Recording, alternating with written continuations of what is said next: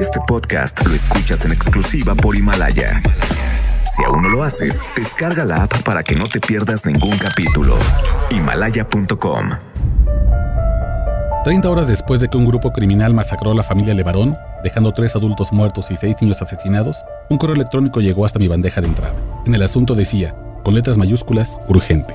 Lo escribió un hombre aterrado, cuyo nombre no debo pronunciar o lo matarían en las próximas horas. Es un mexicano que usó su correo electrónico como botella y el internet como mar.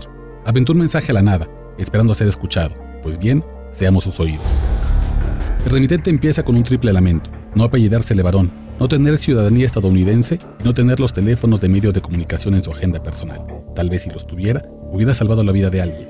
En cambio, reconoce con pesar su realidad como habitante de la Sierra de Sonora, en la frontera con Chihuahua, en la región donde la familia Levarón fue asesinada. Él es de sangre indígena, con pocos contactos fuera de su estado y vulnerable a la violencia de los cárteles que azotan la tierra que a diario camina.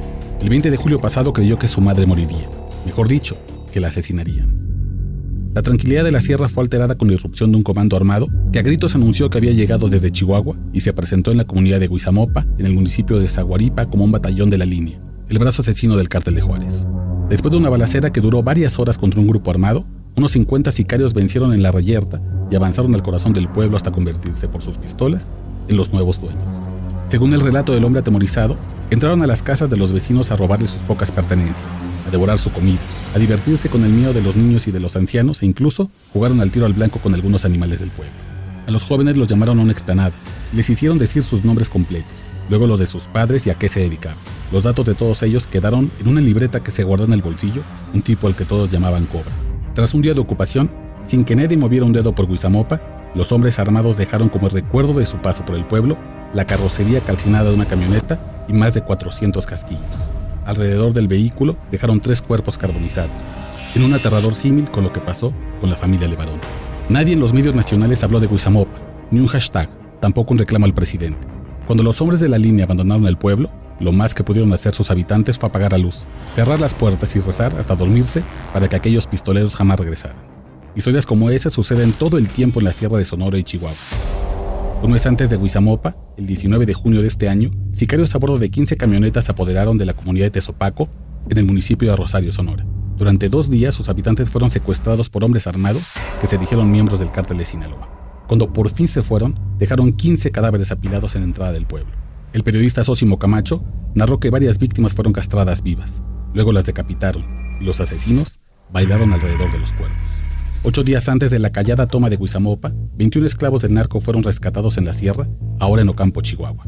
A unos los secuestraron, a otros los engañaron con promesas de un empleo que pagaba 350 pesos diarios. A todos los obligaron a cultivar amapola y marihuana desde las 6 de la mañana hasta las 10 de la noche. Al terminar, los obligaban a dormir en cuevas vigiladas por hombres armados. El hombre atemorizado dice que podría extenderse contando tragedia tras tragedia en la sierra de Sonora y Chihuahua. Como una llaga abierta basta poner encima un dedo en el mapa y sale pus y sangre.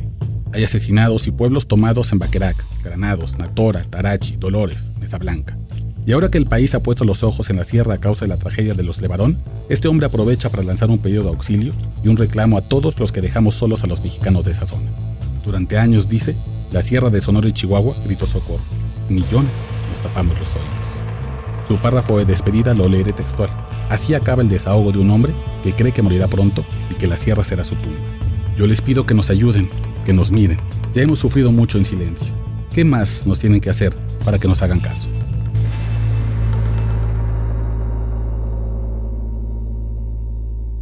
Este podcast lo escuchas en exclusiva por Himalaya.